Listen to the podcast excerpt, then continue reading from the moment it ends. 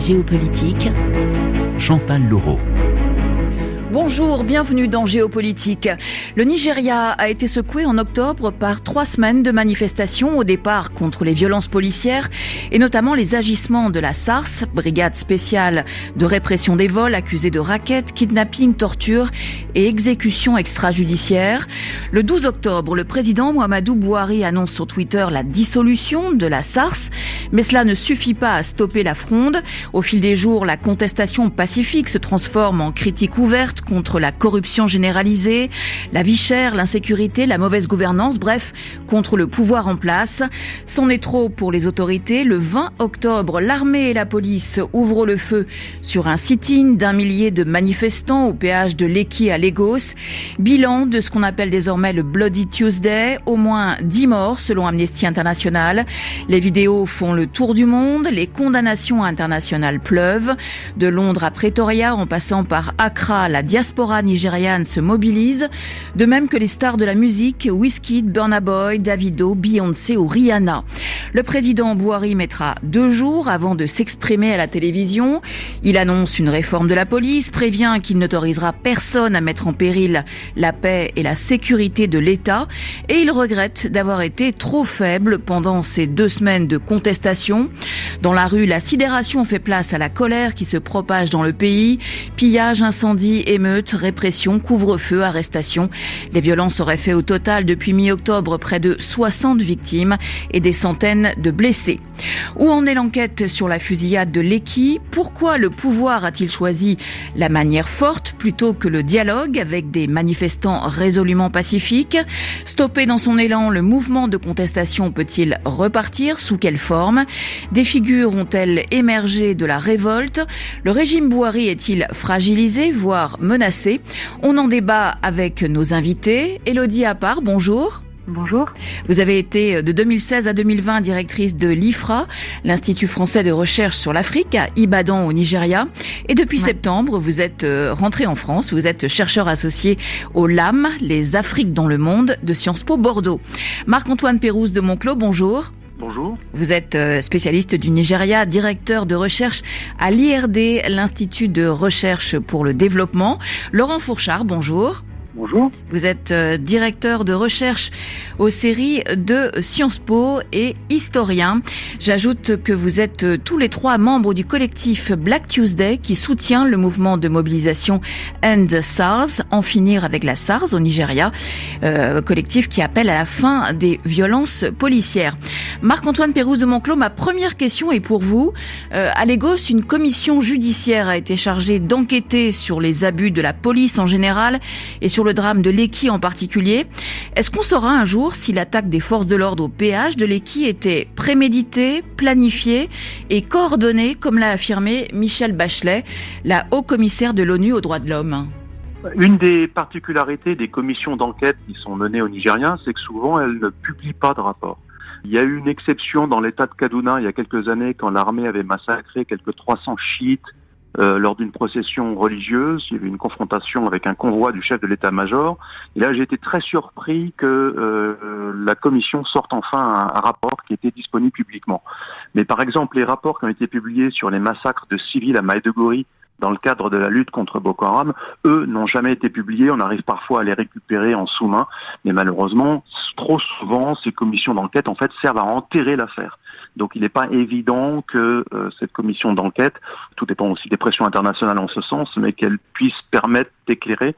Généralement, ce que j'ai vu, c'est que les, les rapports de ces commissions d'enquête sont très lucides euh, et pointe à chaque fois les mêmes problèmes, à savoir l'impunité totale des forces de l'ordre au Nigeria, les abus de commandement et le fait que euh, utilise le tout répressif euh, pour euh, endiguer la moindre contestation.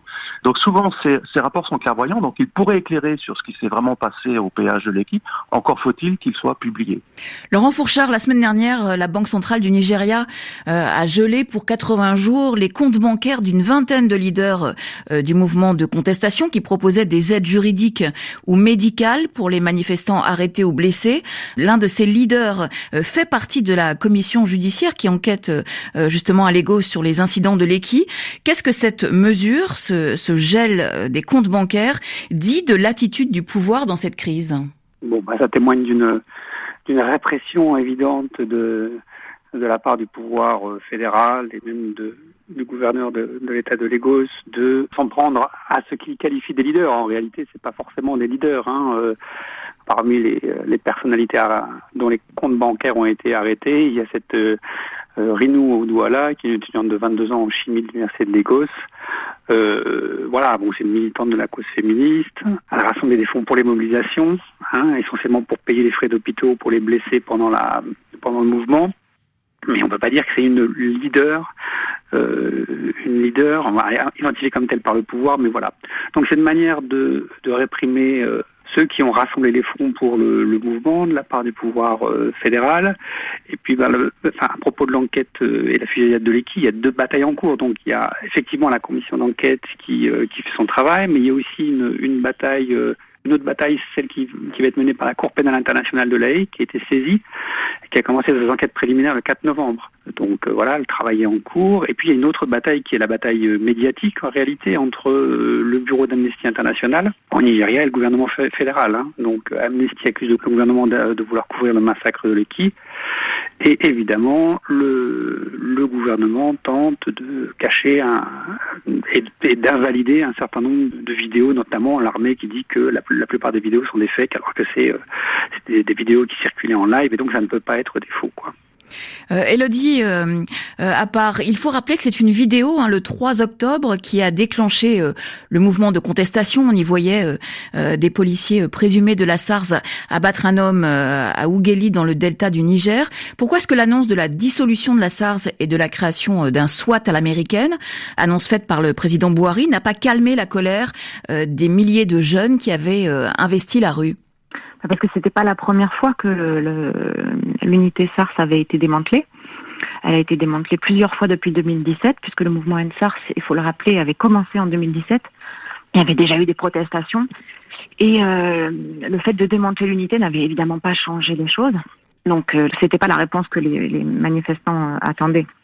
La SARS, c'est au Nigeria, c'est un État dans l'État, c'est une unité de police euh, incontrôlée, incontrôlable depuis des années c'est comme d'autres éléments des forces armées nigérianes, une unité qui euh, qui peut euh, se livrer à euh, des exécutions extrajudiciaires, des extorsions, sans pour autant être inquiété. Mais c'était aussi le cas de, l'armée au moment de la répression du mouvement Boko Haram. C'est c'est pas une, une spécificité de, de, de, la SARS. C'est aussi malheureusement une des caractéristiques des forces armées au Nigeria.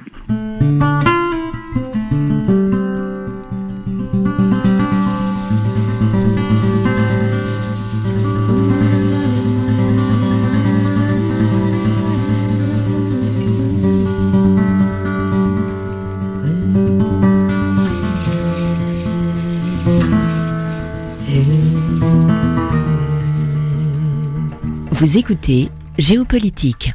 Marc-Antoine Perrouse-Monclos, comment vous expliquez justement euh, le fait qu'il y ait dans, dans, tout le pays un problème de comportement euh, des forces de l'ordre? Alors la vraie question, c'est de regarder aussi les, les, chaînes de commandement des forces de sécurité, qu'il s'agisse des militaires, de la police. Il y a un peu deux hypothèses qui existent. Il y en a une qui est en fait la faiblesse de l'État, de dire que finalement euh, le pouvoir central contrôle pas grand-chose, donc il laisse faire, il couvre même à l'occasion les, les, abus qui sont réguliers. Euh, quand on mène des entretiens avec des officiers supérieurs, ils sont parfaitement conscients des effets pervers de ces abus sur le terrain, hein, qui vont en fait braquer la population, euh, qui dans le cas de Boko Haram ont même fini euh, par euh, parfois par légitimer le groupe comme une force de résistance face à des troupes d'occupation impies. Bon, on, on, a vu les limites du tout répressif, hein, euh, mais là, on en est bien conscient dans les dans les états-majors. Donc, on a plutôt l'impression que dans ce scénario-là, il s'agit plutôt d'un une absence de contrôle de ce qui se passe sur le terrain. Les, les commandants locaux n'en font qu'à leur tête, euh, ne sont pas sanctionnés, euh, la discipline n'est pas respectée et l'État ne contrôle pas bien.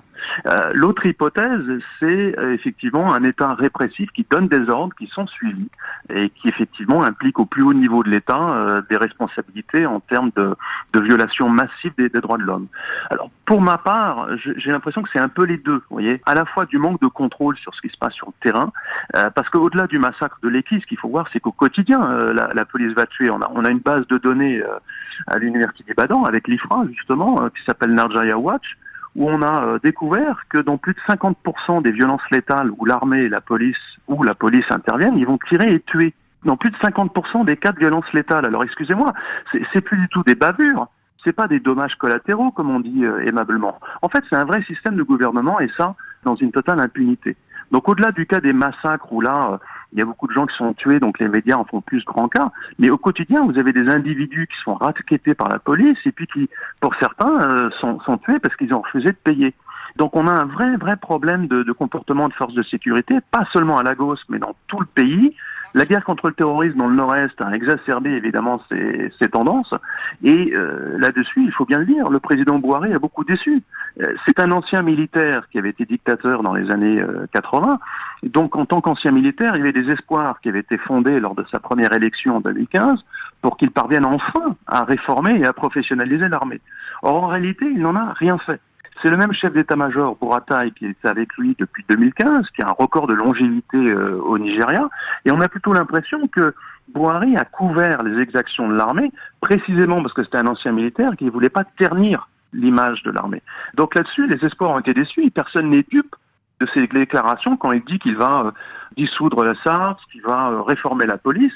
Ça fait longtemps qu'il le dit et il n'a rien fait. Donc personne n'y croit.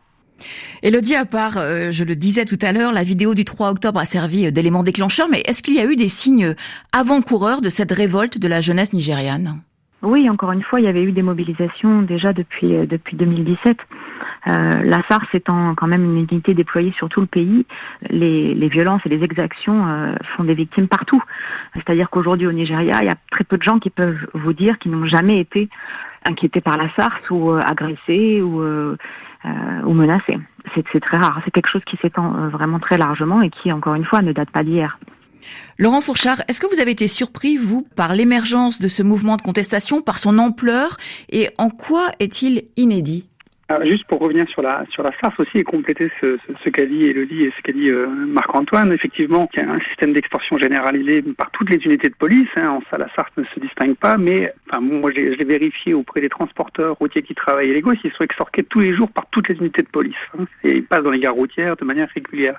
Mais la SARS est connue et mieux connue parce qu'en réalité, elle opère souvent en civil, elle est armée, elle arrive avec des véhicules sans plaque d'immatriculation et peut apparaître encore plus, enfin, dans une forme d'impunité encore plus forte en réalité que euh, les autres unités. Donc euh, c'est peut-être pour ça qu'elle a focalisé les attentions. Ben, quant au, mouvement, il est effectivement inédit. Hein. Alors par son ampleur et par le fait qu'il ait duré quand même trois semaines et puis par la ra radicalité. Euh, le fait qu'il y ait un tel mouvement de, protestation contre les brutalités policières est, assez inédit hein, politiquement dans, l'histoire du Nigeria. Et le mouvement s'est aussi manifesté comme un mouvement qui était patriotique d'une certaine manière, hein, euh, mais qui refusait le soutien des partis, hein, euh, qui sont perçus comme finalement alliés d'une manière ou d'une autre à, la police. Et puis inédit d'un point de vue euh, social, du fait de des alliances, enfin c'est un mouvement transclasse d'une certaine manière. Donc c'est une jeunesse urbaine. Il y a des intellectuels, il y a des comédiens, il y a des rappeurs, il y a le monde du showbiz, et il y a aussi les pauvres, voilà, au chômage, les gens qui travaillent dans, dans la rue. Et dernier point de caractère inédit, c'est le niveau d'organisation. Le fait que ce soit un mouvement à la fois pacifique et financé par des contributions volontaires a, a vraiment marqué le mouvement pendant trois semaines. Géopolitique. Chantal Laureau. Et le diapart, on a vu beaucoup de femmes aussi dans les manifestations. C'est nouveau ou, ça remonte déjà à, à, quelques années, cette mobilisation des femmes? On a entendu une coalition féministe s'exprimer. Oui, tout à fait. Bon, la, la participation des femmes euh, aux manifestations au Nigeria, c'est pas particulièrement nouveau. Hein. Dans les mobilisations étudiantes, il y a beaucoup de, de, de femmes. Mais là, le, le, rôle de la coalition féministe est effectivement très intéressant parce qu'elles ont centralisé les dons. Elles ont été particulièrement transparentes sur la gestion des dons, sur comment était dépensé l'argent. Et ça, effectivement, c'est assez nouveau. Pour un peu euh, étayer aussi euh, la question de, de, de, la particularité de ce mouvement-là, dont parlait euh, Laurent, c'est qu'il n'y a pas de leader non plus. Aucun leader n'émerge de ce mouvement-là, euh, ni au sein de la coalition féministe, ni euh, voilà au sein des, des organisateurs des, des, des, manifestations. Et ça, ça c'est aussi euh, quelque chose de nouveau. Mais le fait de ne pas avoir euh, de leader, est-ce que c'est une force ou est-ce que ça peut être euh, un handicap? Marc-Antoine Pérouse de Monclos un peu des deux. Hein. C'est vrai qu'il y a un petit côté gilet jaune On ne sait pas très bien. À mon avis, on n'a jamais été dans une séquence soudanaise, vous voyez, avec des manifestations de rue qui feraient finalement chuter le gouvernement. La conjoncture n'est pas du tout la même. Hein. Au Soudan, on avait une dictature au pouvoir depuis 1989. Buhari a été élu une première fois en 2015 au Nigeria, puis réélu en, en 2019. Donc c'est pas la même configuration. Le côté inédit euh, de ce mouvement, outre l'absence de leader euh, clair, c'est vraiment le, sujet de la protestation sur les violences policières. Ça, effectivement, je, je n'ai pas souvenir d'avoir jamais vu ça. En revanche, sur l'ampleur, bon, ça n'a jamais atteint l'ampleur des grandes grèves, des grandes manifs contre la dictature militaire d'Abacha en 94, où là, il y avait conjonction de plusieurs types de protestations. Hein. Il y a des protestations politiques pour réclamer euh, l'annulation des élections de 93, des protestations contre la répression militaire, des protestations contre la vie chère. Là, ça n'a pas été le cas. C'est resté très très focalisé. Alors, au-delà, certes, de la question des violences policières, puisqu'on touchait à la question de l'impunité de la classe dirigeante hein, et de la mauvaise gouvernance, de façon plus générale. Mais ce qui m'a un peu étonné, c'est que j'ai pas vu finalement une. Alors les, syndicats, à ma connaissance, n'étaient pas euh, dans la partie, et on n'a pas vu de vraie hum, jonction avec des protestations sur la vie chère, notamment sur la question du, du prix du carburant, hein, qui était euh, dérégulé en début d'année aux stations d'essence.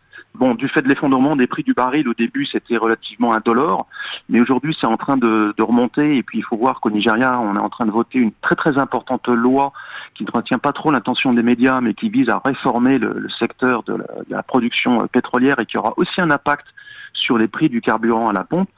Et assez bizarrement, il n'y a pas eu cette jonction-là.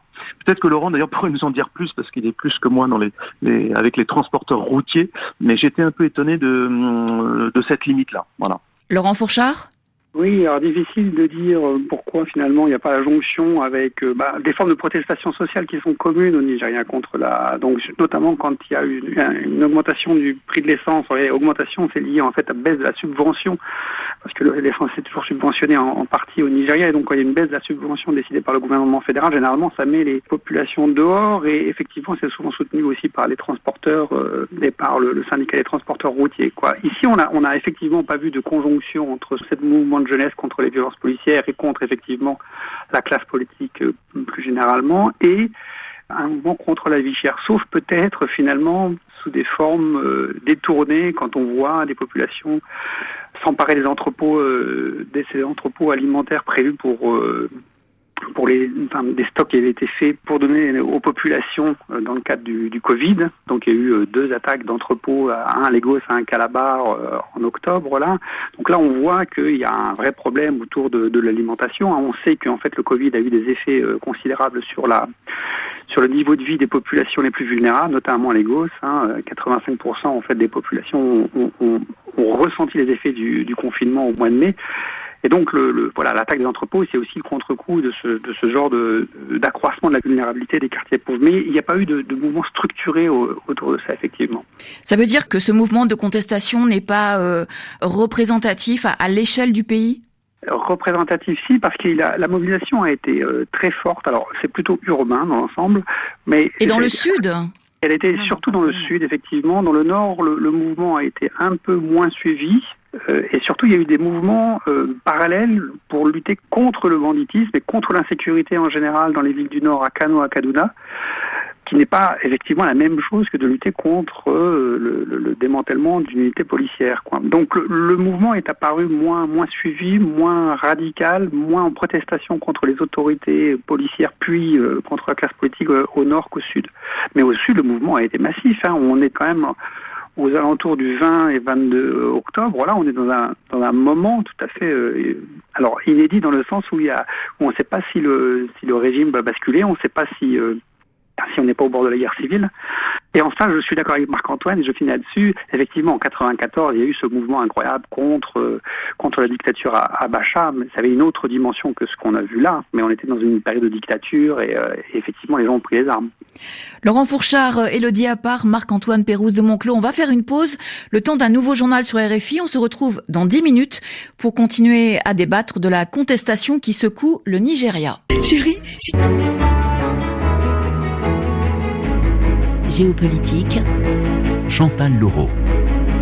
Bienvenue si vous nous rejoignez pour la seconde partie de Géopolitique. Le Nigeria a connu un mois d'octobre agité. Des milliers de jeunes ont envahi la rue pour réclamer la fin euh, des violences policières. Marches, sit-in, manifestations pacifiques se sont succédées pendant deux semaines jusqu'à ce que le 20 octobre, au moins dix manifestants, selon Amnesty International, soient abattus euh, par les forces de l'ordre au péage de Lekki à Lagos, épicentre de la contestation. Émeutes, pillages, incendies, couvre-feu, la colère s'est propagée dans le pays entraînant répression et arrestation. Où en est aujourd'hui ce mouvement de contestation euh, coupé dans son élan? Le président Bouhari peut-il continuer à rester sourd à la colère des Nigérians, écœurés par la corruption, l'insécurité, euh, l'absence de perspective et la confiscation de la manne pétrolière? On en débat avec Marc-Antoine Pérouse de Monclos, directeur de recherche à l'IRD, Laurent Fourchard, directeur de recherche au CERI Sciences Po, et Elodie Appart, chercheur associé au LAM, les Afriques dans le monde à Sciences Po Bordeaux. Pourquoi les autorités ont-elles opté pour la répression brutale d'un mouvement de contestation pacifique? Marc-Antoine Pérouse de Monclos.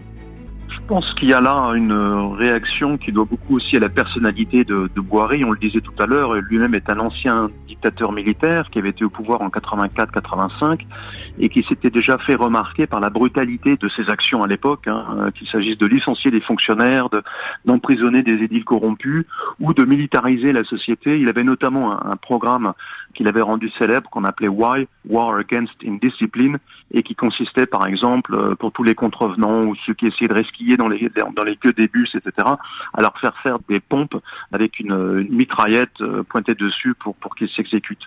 Donc c'est quelqu'un qui qui déjà a ce cette mentalité, vous voyez, euh, que l'on retrouve un peu dans la manière dont, les protestations ont été gérées par le pouvoir central à, Abuja.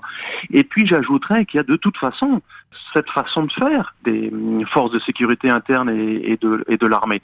Donc là, on, parle beaucoup euh, du Black Tuesday euh, au péage de Lekki à, Lagos, mais avec euh, 10 morts, dit-on, mais, mais, vous rajoutez 2-0 lorsque vous parlez de, de, répression de civils dans le nord-est du côté de l'État du Borno où on lutte contre Boko Haram. Donc euh, encore une fois, cette répression, c'est pas nouveau. On peut l'imputer au caractère personnel de Bouhari en tant qu'ancien dictateur militaire, mais après tout, euh, ses prédécesseurs n'ont pas vraiment fait mieux hein, depuis la fin de la dictature euh, des dictatures militaires en, en, 99. Tous les régimes, tous les présidents qui sont succédés, qui étaient d'ailleurs souvent eux-mêmes d'anciens militaires, militaires voilà. au bassin de jour. Hein, là, il y a eu le massacre d'Odi dans le delta du Niger. Il y a eu des massacres à répétition dans la ceinture centrale du pays, dirigés par des militaires. Du temps de Yaradoua euh, en 2009, il y a eu donc le massacre des fidèles de Boko Haram, mais qui à l'époque n'étaient pas armés, sauf de gourdins, mais euh, c'est tout, et euh, qui ont été, on a les images, hein, on les voit effectivement exécutés sans autre forme de procès par des forces de police et, par des gens en uniforme, hein, on va dire ça comme ça.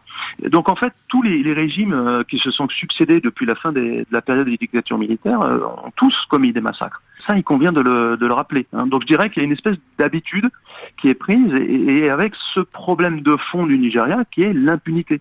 Et l'impunité, c'est une question qui touche pas seulement euh, euh, aux forces armées, euh, aux bandits en, uniforme, hein, comme on les appelle parfois, mais qui touche aussi à la question des dirigeants, des élus de la nation. Eux aussi pillent les caisses de l'État en toute impunité. Et c'est là que le, mouvement contre les violences policières a pris, je trouve, une, ampleur politique très intéressante, qui est effectivement de mettre en évidence ce problème de l'impunité.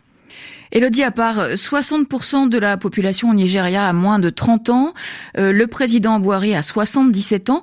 Euh, Est-ce qu'il n'y a pas aussi un problème de fossé générationnel?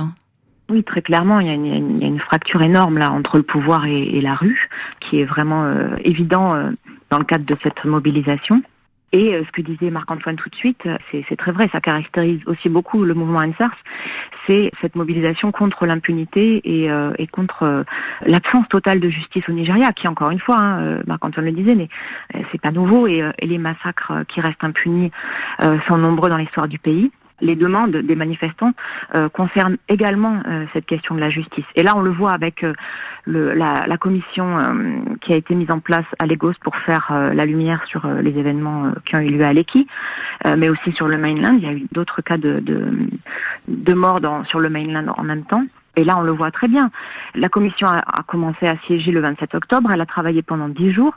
Et puis les comptes des, deux représentants du mouvement INSAS ont été gelés par le gouvernement fédérale et donc ils ont arrêté de, siéger à la commission parce que ce qu'ils disent c'est voilà vous pouvez pas en même temps prétendre que vous voulez dialoguer avec nous et prendre des mesures qui ne sont pas adaptées à, la situation. Ils ont été accusés d'être en lien avec une, organisation terroriste par le gouvernement central et la Banque centrale a pris, a pris une décision sur ordre du, gouvernement. Donc là, il est évident qu'il y a un blocage qui est fait dans le, travail de justice et le fait que les deux représentants de la jeunesse dans le, la commission euh, judiciaire de Lagos ne veulent plus siéger, c'est aussi pour euh, rejeter cette, euh, ce simulacre de justice qui est représenté par ce, par ce panel. Et le diapar, on a entendu des, des manifestants dire on n'a plus rien à perdre. Est-ce que le désespoir est à ce point profond parmi la jeune génération nigériane? Alors, je pense pas que ce soit aussi profond que ça. En revanche, ce qui est sûr, c'est que le, le discours de Bouhari a été un vrai choc parce qu'il n'a absolument pas reconnu admis les violences policières, il n'a pas admis que des gens avaient été euh, tués. On lui a reproché son manque d'empathie hein, lors de son... Aucune empathie, et même, même, même presque de la de l'ironie, en, en, regrettant que des, des policiers et des, euh, et des militaires aient été euh, tués pendant les manifestations. Et en regrettant d'avoir été trop faible hein, pendant les deux semaines de contestation. Enfin, voilà, une totale négation de, de, des, des violences dont ont, dont ont été victimes les jeunes qui étaient dans la rue. Et là, il y a eu un choc aussi, parce que la réponse a été, encore une fois, répressive. Le, discours de, de Boiry, c'était euh, voilà, maintenant ceux qui descendent dans, la rue en paieront les conséquences. En gros, sortez encore et on, tirera encore. Donc le mouvement a été complètement euh, stoppé dans son élan, mais c'est pas pour ça que les, gens sont pas toujours mobilisés. Et là, en fait, l'évolution, ça va vraiment dépendre de l'attitude du gouvernement dans les dans les mois à venir.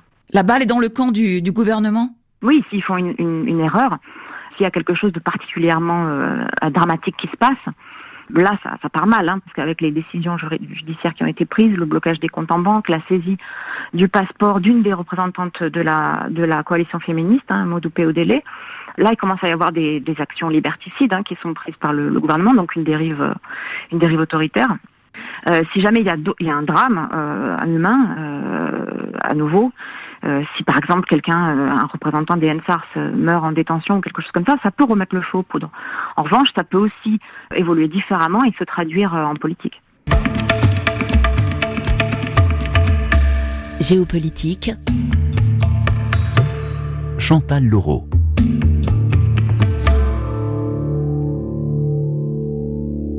Euh, Laurent Fourchard, euh, est-ce que vous êtes d'accord avec euh, Elodie Appart Est-ce que le, le, mouvement peut repartir d'un moment à l'autre? Ou est-ce que les gens ont peur maintenant de redescendre dans la rue au risque de se faire arrêter ou tuer?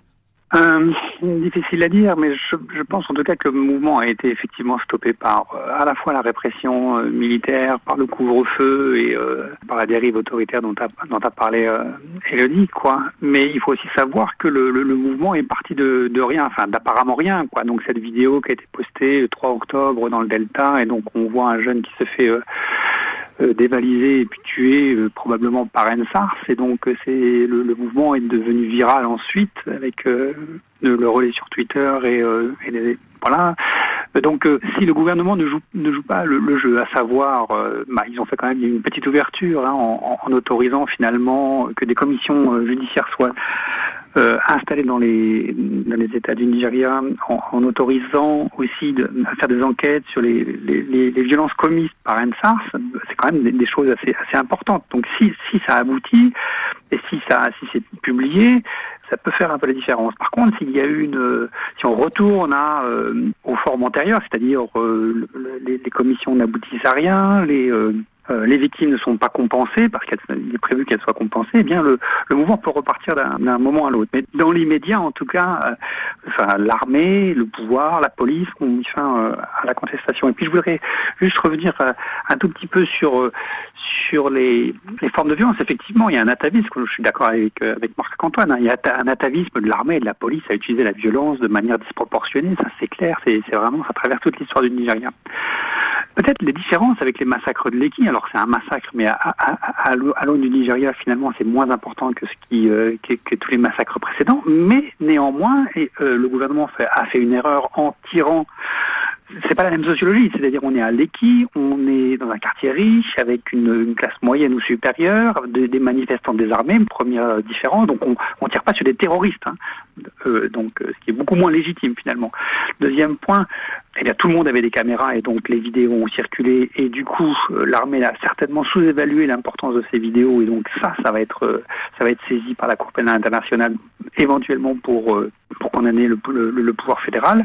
Et donc là, je pense qu'il y a eu une, erreur bah, qui est aussi liée au gap générationnel commise par la, police qui, pouvait penser faire la même chose que d'habitude, alors qu'en réalité, c'est ben voilà, il y a eu une condamnation unanime, de, enfin ou en tout cas de nombreux de nombreux dirigeants euh, dans, dans le monde, c'est aussi pour ces raisons-là.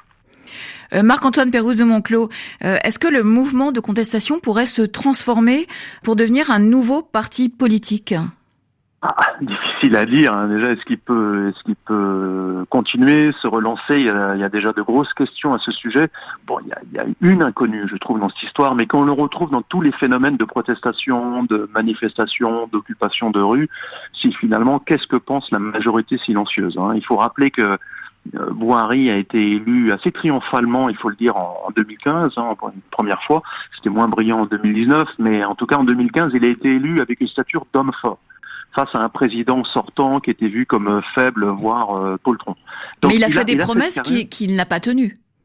Il a fait plein de promesses qu'il n'a pas tenues, mais il a été élu sur l'idée que c'était un ancien militaire qui pouvait ressouder l'unité nationale et que justement euh, sa poigne allait permettre de sauver le, pays. Alors évidemment, il y a beaucoup de, de déceptions, mais moi, ce qui m'a toujours frappé, c'est de voir qu'il y a aussi euh, des gens qui sont, beaucoup de gens au Nigeria, qui sont favorables à la peine de mort, qui sont favorables à une réponse très brutale face à des criminels ou des perturbateurs euh, en tout genre, et que donc il y a aussi une certaine forme de légitimation populaire. Hein, à la fois au lynchage de rue et euh, à l'exécution extrajudiciaire. C'est étonnant, mais voilà, euh, c'est malheureux à dire, mais c'est comme ça. Et donc, je, je, ne sais pas dans quelle mesure ce mouvement anti-SARS n'était pas aussi un mouvement, bon, c'est un mouvement citadin, on l'a dit tout à l'heure, mais un mouvement un peu élitiste, vous voyez, et qui ne, qui ne reflète pas ce qu'on pense forcément dans les, dans les campagnes ou dans certaines villes du nord du, du Nigeria. Donc c'est pour ça que pour moi, c'est très difficile à dire dans quelle mesure ce mouvement pourrait déboucher sur quelque chose d'autre, que ce soit sous la forme d'un parti politique. Je pense que ça va imprégner les, réflexions des, partis, euh, bah, des partis d'opposition. Maintenant, euh, le PDP, qui est le principal parti d'opposition, euh, c'est lui-même illustré dans quand il était au pouvoir par de nombreux massacres, donc j'ai un peu des doutes sur euh, sa capacité à, à, embrayer sur cette protestation contre les violences euh, policières, mais il va évidemment, il va évidemment essayer de, de tirer les marrons euh, à soi. Est-ce qu'il y aurait d'autres formations qui seraient susceptibles de relayer cette protestation? Pour l'instant, je, je n'en vois pas. Euh, maintenant, il est possible que ça redémarre sous la forme de manifestations, si, comme le disait Elodie, certains des, des manifestants sont, sont, tués en prison, enfin, ou ton cas meurt en prison, s'il y a d'autres d'autres répressions, euh, le fait que ce soit à Lagos euh, et pas à Maïdougouri où, il y a Boko Haram et où il y a eu des massacres en 2009, évidemment ça change beaucoup de choses parce que Lagos c'est la plus grosse ville du pays, elle est ouverte sur le commerce mondial, c'est un, port très conséquent, le plus important d'Afrique de l'Ouest, donc il y a une visibilité beaucoup plus forte euh, qui tout de suite donne une, une ampleur internationale euh, aux protestations et qu'il n'y a pas forcément dans des villes euh, plus difficiles d'accès dans le nord sahélien, vous voyez. Donc là, effectivement, il y a quelque chose de différent par rapport à d'autres types de massacres, notamment ceux qui ont pu être commis en, milieu rural. Donc là, je pense que la réponse, elle va se situer à la fois dans euh, dans la vigilance de la communauté internationale et dans la capacité des protestataires à s'organiser et peut-être effectivement à avoir des leaders. Mais pour l'instant, en tout cas, j'ai pas assez d'éléments pour savoir dans quelle direction ça va aller.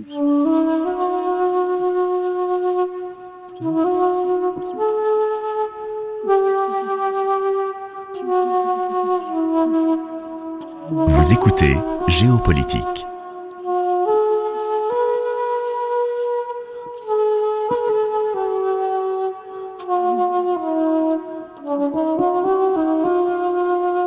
Alors la star de l'afropop, Davido, a lancé « Préparez vos cartes d'électeurs, ce n'est pas fini euh, La prochaine grande échéance électorale, c'est 2023. Elodie Appart, est-ce que le pouvoir doit s'inquiéter?